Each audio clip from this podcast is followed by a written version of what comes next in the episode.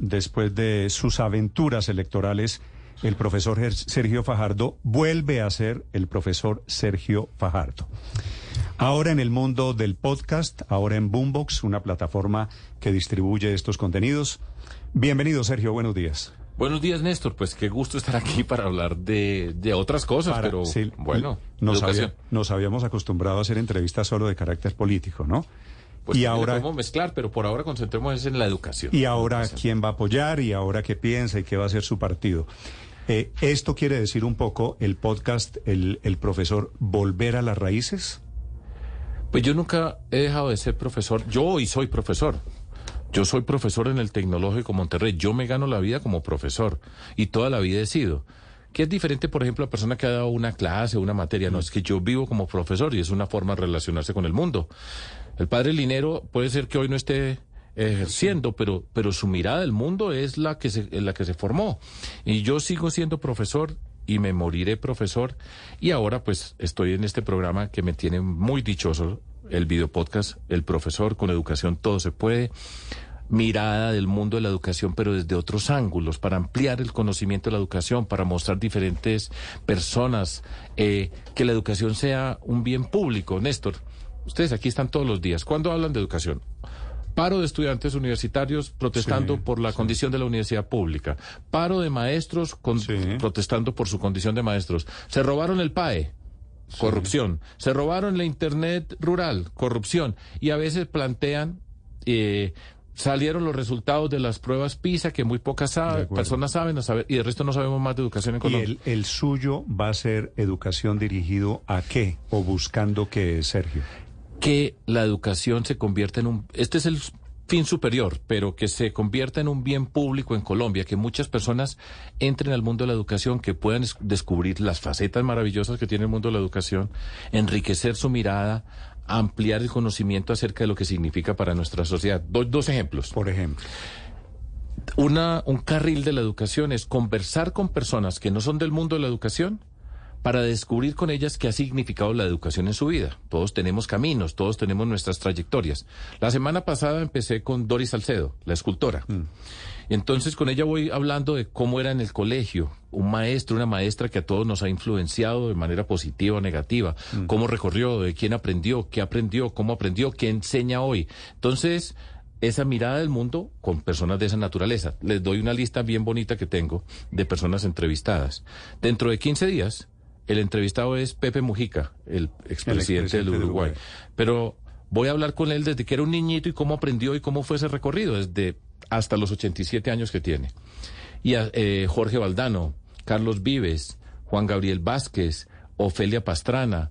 Tengo un montón de personas que hacen ese recorrido, David Vélez, el empresario, pero mirado desde ese ángulo. Cuénteme cómo aprendió, cómo se transformó, cómo la educación nos puede cambiar la vida. Doy un ejemplo también para, para porque yo quiero señalar esto. Doris Salcedo, para hablar de la persona que está y ustedes la pueden verificar, ponen el profesor Sergio Fajardo en cualquier plataforma, en YouTube y ahí sale.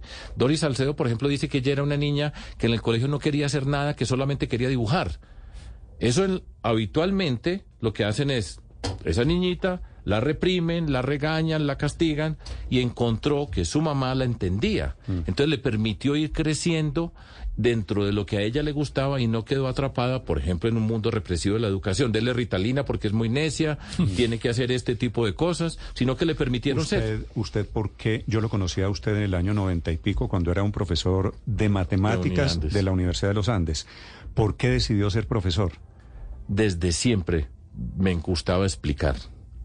En el colegio a mí me gustaba explicar, siempre me gustó estudiar me gustaba explicar las cosas. Cuando había que hacer un trabajo, a mí me gustaba explicar.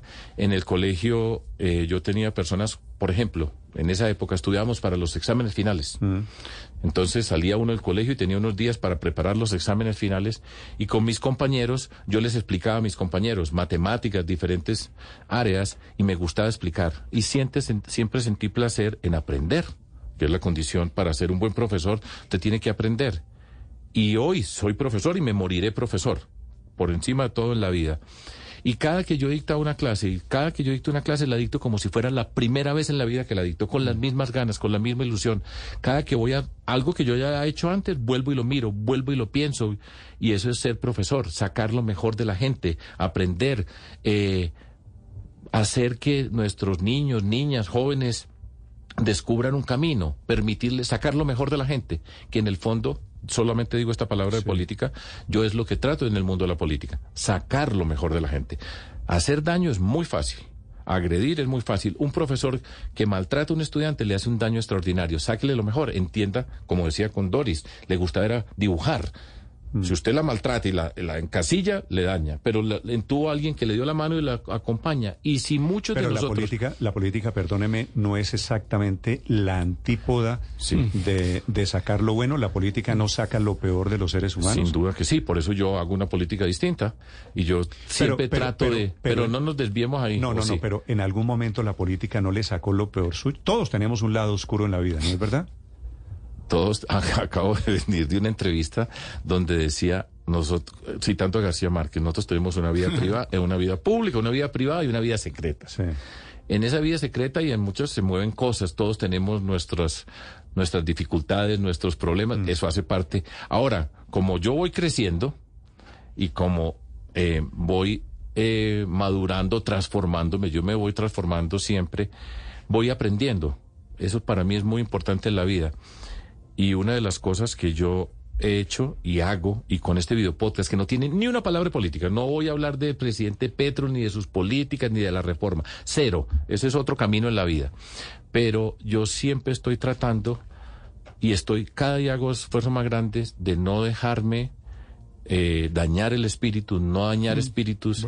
Eh, y eso es lo que yo quiero ser, mejor persona. Sergio, ¿y qué has aprendido de esas primeras entrevistas que tienes?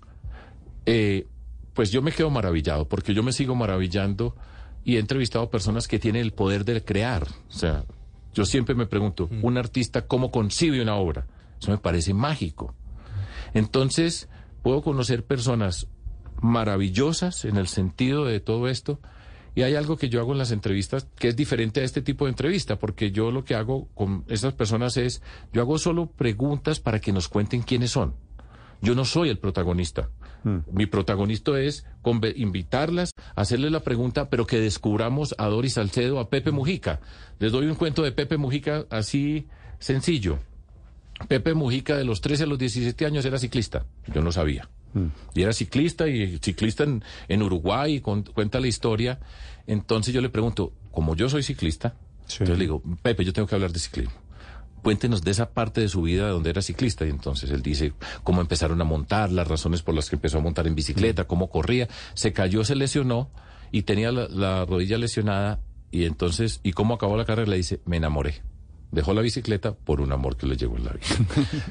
Todas esas cosas las vamos descubriendo. Entonces, yo paso contento, disfruto y yo pues es la convicción que tengo en la vida. con educación todo se puede. Si usted hace una encuesta en Colombia, esto lo hicimos en una campaña política. Mm. Les cuento la anécdota, solo para ilustrar.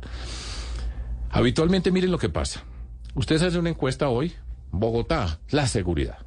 En Colombia, en mm. todas partes la seguridad.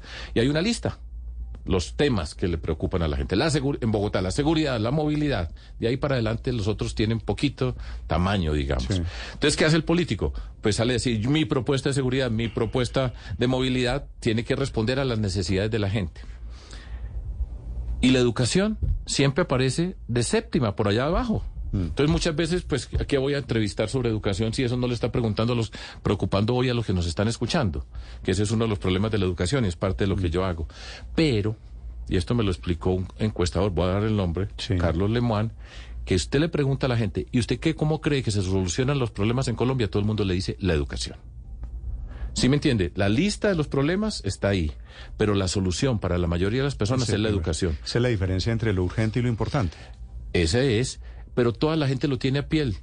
Educarnos en todas las condiciones. Y por eso, fíjese que a mí me preguntaban con Antanas Mocus y yo que digamos que somos un par de extraterrestres en este mundo que venimos de esta de la educación y hablando de educación, pero si esa no es la preocupación inicial, central, pero es la esperanza, porque la educación es esperanza. La educación es un aspecto que inspira a, lo positivo, al optimismo. Yo creo en eso profundamente.